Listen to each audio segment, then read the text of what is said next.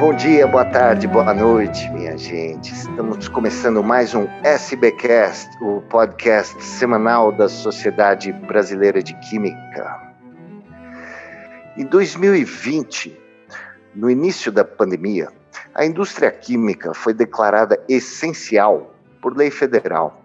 Em termos práticos, isso significou que as atividades do setor não poderiam parar Sabemos que a indústria química é essencial por diversos motivos. Ela está na base de todos os segmentos industriais.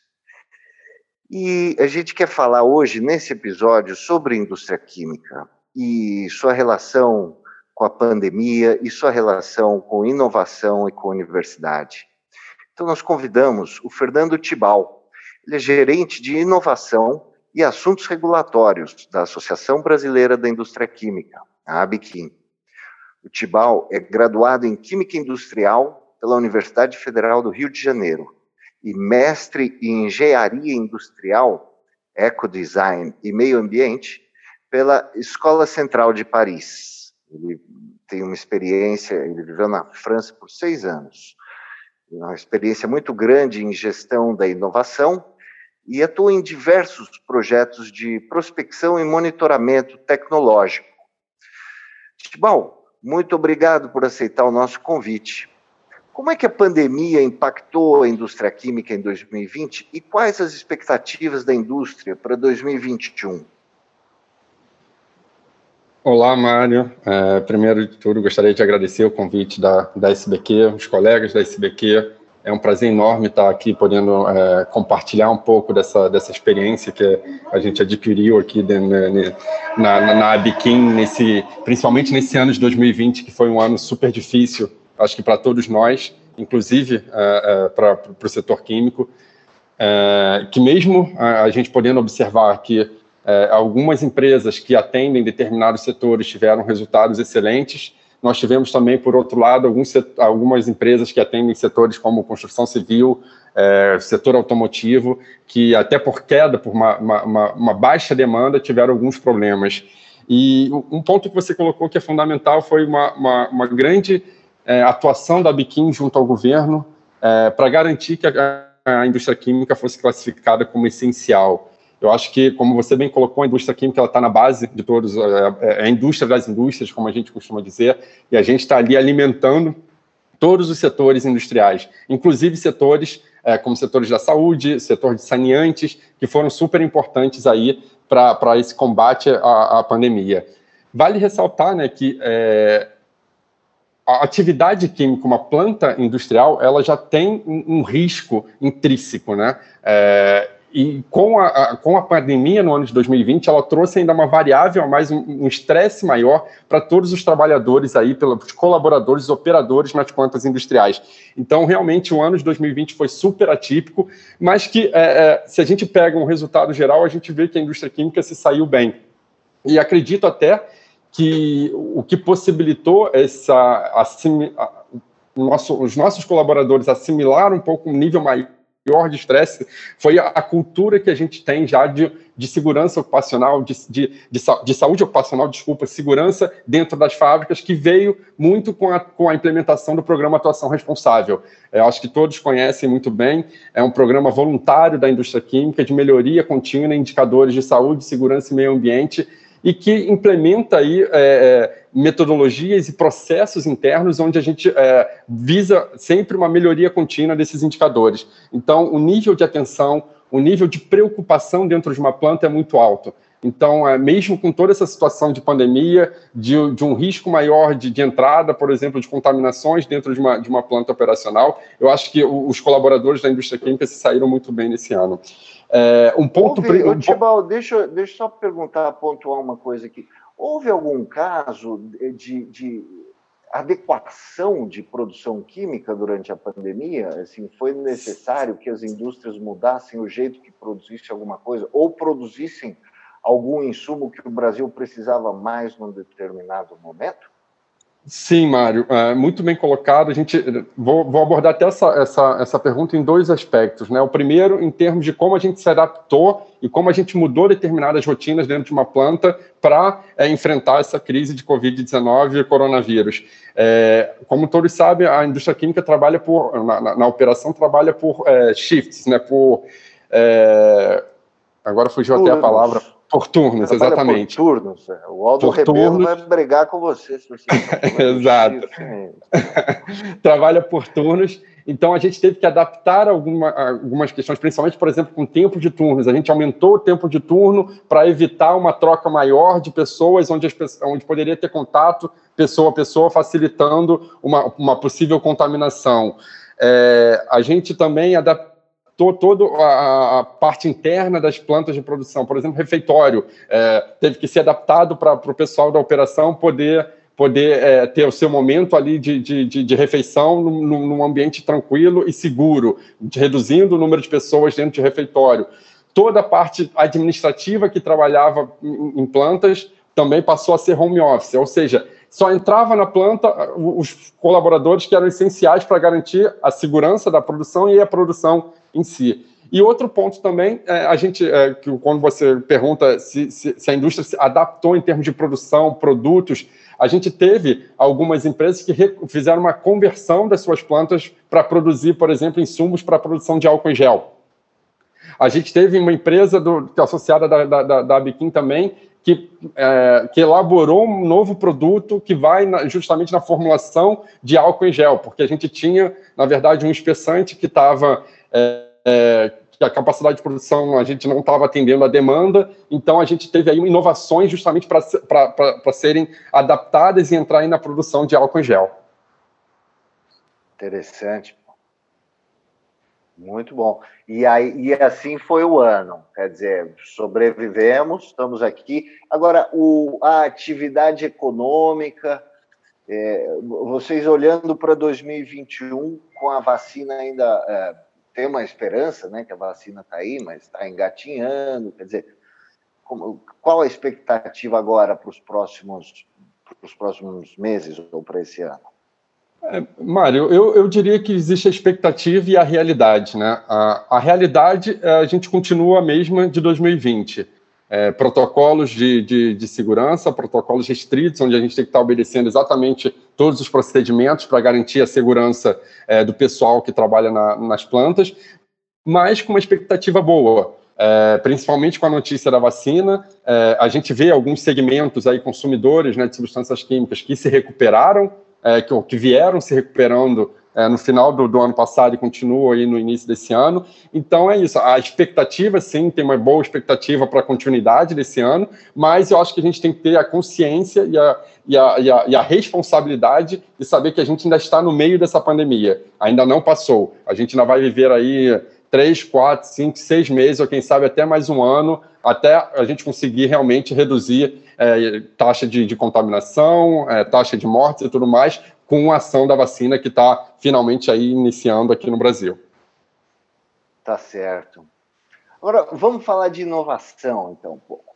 Nos últimos anos, é, a indústria e universidades elas vêm se aproximando, né, guiadas pela necessidade de inovação.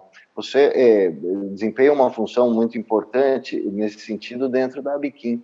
É, eu queria que você contasse um pouco o que, que significa essa aproximação para a indústria, né? Vocês, a Abiquim tem um prêmio anual, né, para reconhecer bons projetos de inovação, é, reconhece pesquisadores, startups e grandes empresas, né? Uhum. Eu queria que você falasse um pouco desse sistema todo, o que, que as startups significam, o que, que as grandes empresas olham. Uhum. Hoje, na, na, na Biquim, Mara, a gente trabalha por comissões, né? Eu acho que é, todo o trabalho que é desenvolvido pela Biquim, cada tema, principalmente, ele tem uma comissão que é responsável para desenvolver o trabalho, para primeiro elaborar o plano de trabalho e depois colocar em prática todas essa, as ações que, que, que, são determinadas pelo grupo. E eu coordeno hoje a comissão de tecnologia da Biquim, que ela é uma comissão um pouco diferente, né? Porque, é, em, em, geral, a comissão da Biquim, ela só pode ser... É, é, a participação só pode ser de colaboradores de empresas associadas. A comissão de tecnologia, como eu falei, é um pouco diferente porque a gente fala de inovação. E para a gente é, é, ter sucesso num processo de inovação, a gente precisa estar tá colocando junto ali os três principais atores. Quais são? Governo, academia e indústria.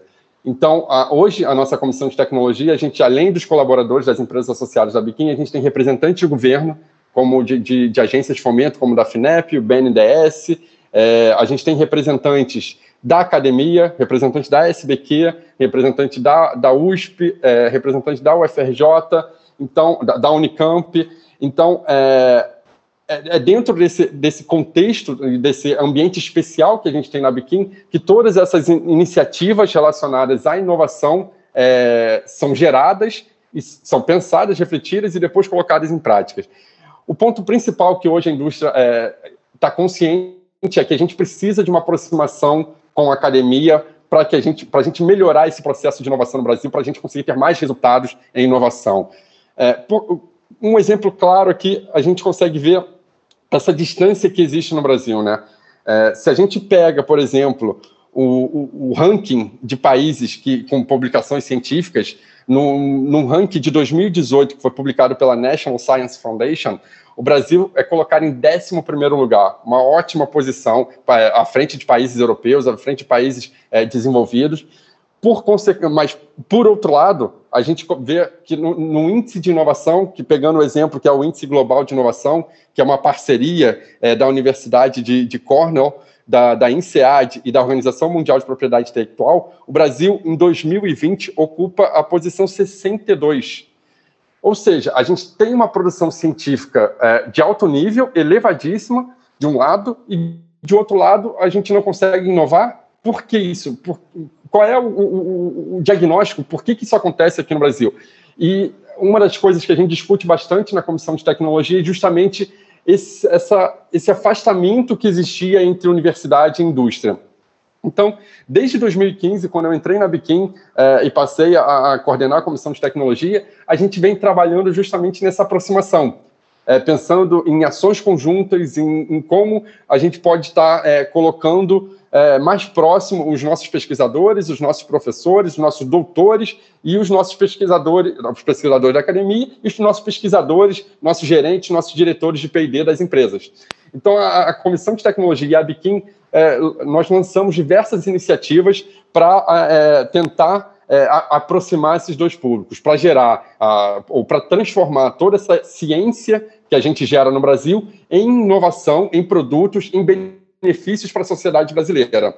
Listando um pouco dessas ações, é, uma das ações que, que, a gente fez, que foi no, no ano de 2019, foi é, trazer sempre um, um projeto de, de, pesquisa, um doutorando principalmente, para apresentar dentro da comissão de tecnologia da Biquim. Óbvio, tem, temas relacionados ao setor químico, para ter uma troca, principalmente. E, e ali eu falo é, da, abertamente, transparente, de, de, maneira sincera, que a, a gente do, do, setor privado aprendeu, aprendeu muito com todas as apresentações, todos os doutores que estiveram ali apresentando, ou doutorandos apresentando seu projeto de pesquisa, quanto esses, esses doutorandos tiveram feedback de, de profissionais de alto nível que estão hoje aí no, no setor químico, que estão na área de P&D do, do, setor químico brasileiro. Esse foi um ponto, um ponto importante que a gente teve aí no ano de 2019. No mesmo ano de 2000, no mesmo ano de 2019, não, no ano de 2017, a gente teve a realização do nosso, a, a cada dois anos, né, a gente realiza o nosso seminário Webkit Tecnologia e Inovação.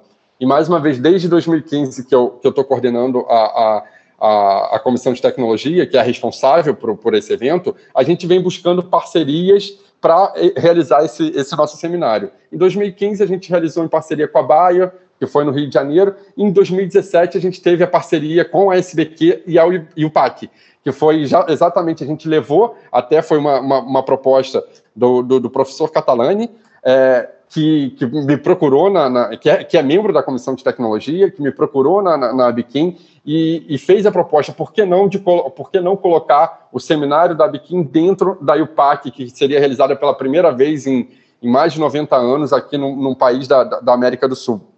E é, com muito trabalho, com auxílio principalmente do pessoal da SBQ, a gente levou então o nosso seminário para dentro da, da da, da UPAC, e foi algo assim onde a gente deu um salto de qualidade, um salto não só de conteúdo, mas de, de, de público também que estava assistindo o nosso seminário, que a gente tinha em média 30, 40 pessoas a cada evento. Nesse, a gente passou por uma média de 90 a 100 pessoas durante dois dias dentro da UPAC. E onde a gente teve uma integração, principalmente do conteúdo, muito grande entre academia e indústria. É, mais uma vez, no, no, seminário de 2019 também todo o nosso conteúdo foi muito voltado a essa integração academia-indústria. A gente falou muito de startup também, como que é, a, a, o, qual é o papel das startups nesse processo de, de, de, inovação. E em 2019 a gente também levou o seminário para dentro de um ambiente acadêmico, porque foi dentro do Parque Tecnológico da UFRJ, da Universidade Federal do Rio de Janeiro, para aumentar ainda mais o contato e essa interação é, setor privado, academia, visando sempre, mais uma vez, a gente tem excelentes profissionais no Brasil, a gente tem excelente geração de conteúdo científico. Como, por que a gente não consegue transformar esse conteúdo científico em inovação, em benefício para a sociedade? Esse é o nosso grande desafio, esse é a nossa grande é, dor de cabeça que a gente está sempre discutindo e tentando achar soluções para isso lá na, na, na nossa comissão de tecnologia, Mário. Tival, é, eu estou vendo que vocês fazem muita coisa por essa aproximação. A legislação favorece? A gente tem um marco regulatório é, bom que incentiva, que, que, que permite que, que, grupos de pesquisa das universidades trabalhem em conjunto com, com empresas e colham os frutos desse trabalho? Ou, em termos de regulação e de lei, a gente precisa avançar? Mário, a gente, eh, nos últimos anos, a gente teve uma, uma, uma, discussão muito grande dentro do governo brasileiro com relação ao novo marco é, legal de ciência, tecnologia e inovação. É, mais uma vez, sendo bastante transparente, a Biquim não foi uma, uma, uma, entidade ativa nessa discussão, até porque é, era uma discussão mais. não era uma discussão setorial, era uma discussão muito mais ampla, né, falando de ciência, tecnologia e inovação é, multissetorial em todos os setores no, no, no Brasil. A gente deixou muito mais a liderança para a AMPEI. É, a discussão em cima do marco legal da lei de, de, de, de a nova lei de ciência, de, ciência, tecnologia e inovação, ela traz é, novidades e benefícios gigantescos para facilitar realmente a inovação no país. Mas logo depois, a regulamentação dela trouxe alguns vetos e alguns é, problemas que a gente identificou ainda como retrocesso no que a gente tinha. Eu não, não posso dar muitos detalhes, porque eu não conheço realmente a fundo. Isso foi uma, uma, uma, discussão que a gente teve, foi uma apresentação, na verdade, que a gente teve dentro da Comissão de Tecnologia de um representante da Ampei, que colocou bastante a, a, a, evolução que a gente teve com o novo marco legal de ciência, tecnologia e inovação, mas é, o, o, retrocesso que a gente teve ainda com os vetos que vieram logo depois, na, na, na, os vetos ainda na, legislação, mas a discussão posterior da regulamentação que foi, não foi tão benéfica quanto a, a legislação em si. Por outro lado, é, em do, final de 2020, agora ainda início de 2021, a gente estava acompanhando uma discussão é, também é, muito profunda dentro do, do, do, do, governo, que era com relação ao, FNDCT, né, que é o Fundo Nacional de Desenvolvimento, Ciência e Tecnologia, que é, a CNI, com papel de liderança, a, a, usando sempre a, a, MEI né, como, como, como capitaneando todas as discussões, é, a gente buscava o não contingenciamento dos fundos que eram destinados ao FMDCT. É, muita, mais uma vez, a, lei passou, é, foi sancionada pelo, pelo presidente é, agora, no início do ano, mas ele vetou principalmente os, os artigos que, é, que diziam que não era possível contingenciamento. Porque o que acontece? A gente tem até uma verba que é considerável destinada à, à ciência, tecnologia e inovação, mas que quando surge determinadas crises dentro do governo, sempre é contingenciada e destinada a outros, a, a outros setores, a outras ações. Então, a, a, a, proposta da CNI do setor privado era que esse, que esse fundo é, fosse é, transformado num fundo onde ele não poderia ter o seu, o seu orçamento contingenciado, pelo, bloqueado pelo governo. Mas, infelizmente, é, esse artigo foi vetado pelo presidente agora, na, na, na sanção, da, na assinatura da lei, mas ainda volta para a Câmara para discussão, onde a gente vai estar tá aí tentando é, derrubar esse veto para trazer novamente a ideia de não ter contingenciamento no dinheiro que é destinado à ciência, tecnologia e inovação no Brasil. Tá, esse é um, esse é um assunto muito importante. A SBQ também está muito de olho nisso. Todas as sociedades científicas, né? porque o dinheiro para ciência e tecnologia no Brasil é o primeiro a ser contingenciado. Né? Exato. Uma vergonha. O Tibão, e a gente tem discutido um pouco aqui nos, nos nossos podcasts a questão das bolsas, é, que na verdade a gente diz que bolsa não é nem um termo adequado, é o salário, né, o salário do doutor, o salário do pesquisador. O Brasil teve um corte né, de, de bolsas de, de pós-doutorado, tem um corte de, de concursos para vagas de professores nas universidades e tal. Qual a sua percepção sobre o modelo ideal de financiamento à pesquisa científica na universidade? É uma pergunta assim um pouco, um pouco mais pessoal assim mesmo, a sua visão particular sobre isso. Eu acho que o primeiro de tudo, Mário, é que é, dinheiro para educação, ciência, tecnologia, é, como a gente falou anteriormente, não devia ser contingenciado, não devia ser cortado, devia ser sempre empleado. É, isso é o meu, meu, meu ponto de vista pessoal. É, segundo, é, eu acho que no Brasil a gente ainda tem uma cultura aí, fazendo até uma meia-culpa como setor privado.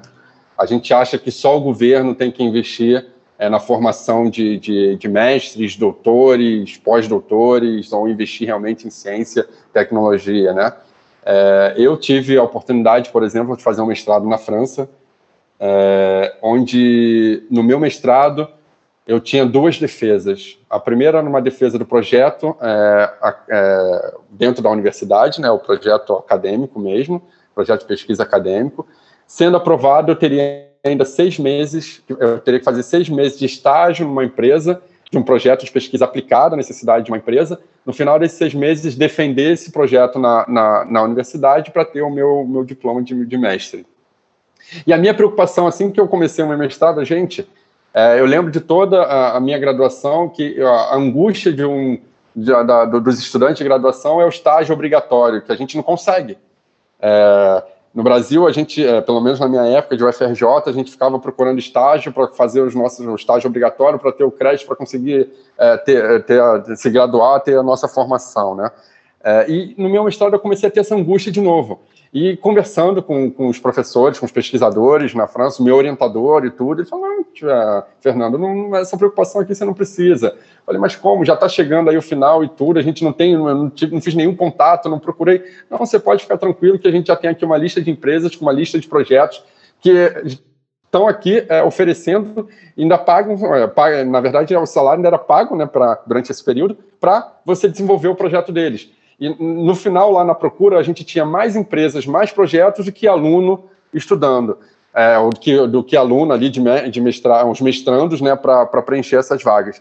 Então, é, é isso que eu, que eu, queria dizer da minha culpa que a gente tem aqui. O setor privado não enxerga hoje no Brasil um mestrando ou um doutorando como uma possibilidade, uma, uma fonte ali de, de, informação, de conhecimento gigantesco, um profissional altamente qualificado para estar trabalhando com eles. E eu acho que a gente tinha que mudar um pouco essa cultura e, e, a, e, a, e a, indústria procurar muito mais a universidade, principalmente essa, essa mão de obra que é super qualificada. Então, respondendo é, e resumindo um pouco tudo isso, respondendo essa pergunta, é, um, um, modelo que eu enxergo, sim, tem ter um investimento público na, na formação é, de, de, de, dessa mão de obra qualificada, mas também as empresas têm um papel aí é fundamental para auxiliar a formação e principalmente absorver essa mão de obra qualificada aqui é, no, no, no, Brasil também. É, excelente. Poxa, na França essa história foi muito interessante. Hein? Você, deixa eu te perguntar, é, só para a gente encerrar, que nós estamos chegando perto da meia hora, queria que você falasse aqui para os químicos um pouco especificamente sobre o prêmio uh, Kurt Pulitzer. Tem muito, tem muito muitos nossos ouvintes devem ter um interesse muito grande em participar. Exato, Mário. Eu acho que, é, mais uma vez, eu entrei na Biquim em 2015, quando também assumi a, a, organização do Prêmio Corte Pulitzer, e a gente, em 2015, a gente tinha, em média, é, 25 a 30 projetos inscritos por ano, né, o prêmio anual, como você colocou, e antes de 2015 a gente tinha duas categorias, que era a empresa e pesquisador. Em 2015, a gente é, introduziu a terceira categoria, que é startup, que, é, na, na, verdade, ela já existia no início. O prêmio ele, ele foi é, lançado em, no, no, início dos anos 2000.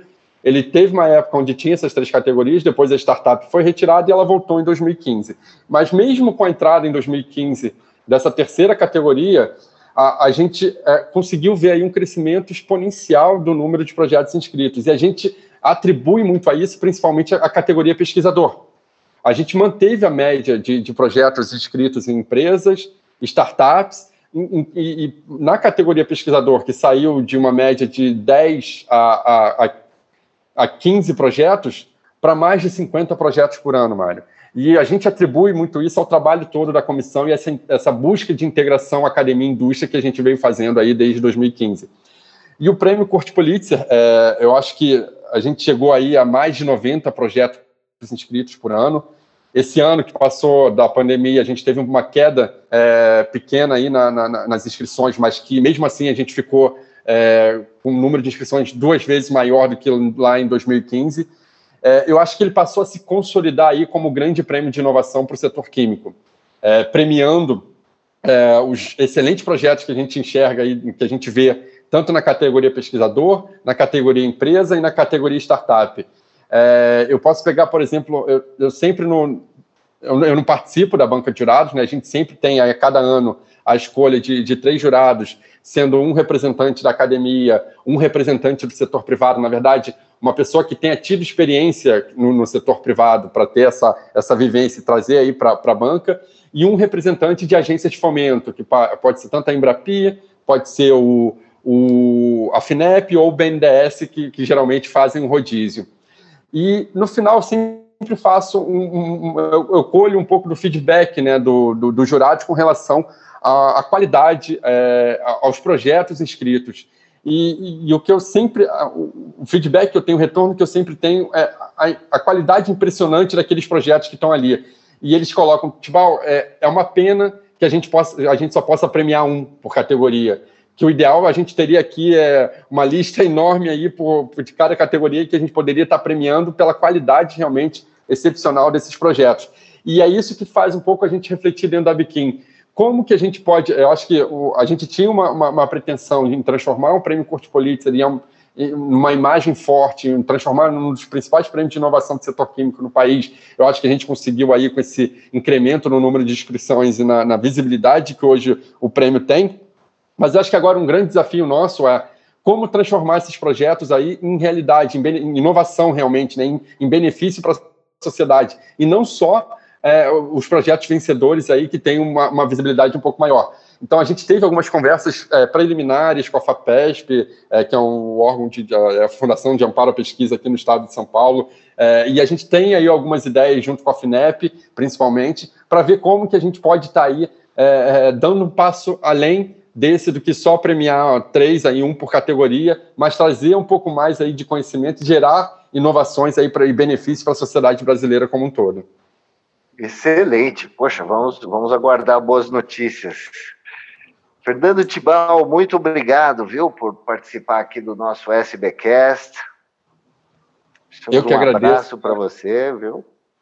Eu que agradeço mais uma vez a você, aos colegas da SBQ é, que tiveram superativos e continuam superativos hoje na nossa, no nosso trabalho aí na, dentro da Comissão de Tecnologia e que possibilitaram, acho que esse avanço que a gente vem tendo aí por ano, a cada ano, né, nessa integração academia-indústria, é, é, fundamental que a gente continue esse, esse trabalho. Eu acho que ainda tem uma, uma estrada longa pela frente, Mário. A gente avançou aí alguns degraus, mas acho que ainda tem muita muito a ser construída, pavimentar aqui no Brasil, para que a gente realmente coloque o Brasil aí na, na, em posições melhores aí no ranking de inovação, por exemplo, daquela posição que eu citei aqui no início, que a gente está aí na posição 62 do Índice Global de Inovação. Eu acho que a gente tem aí potencial e vocação para estar tá aí numa, numa posição melhor daqui a, daqui a alguns anos.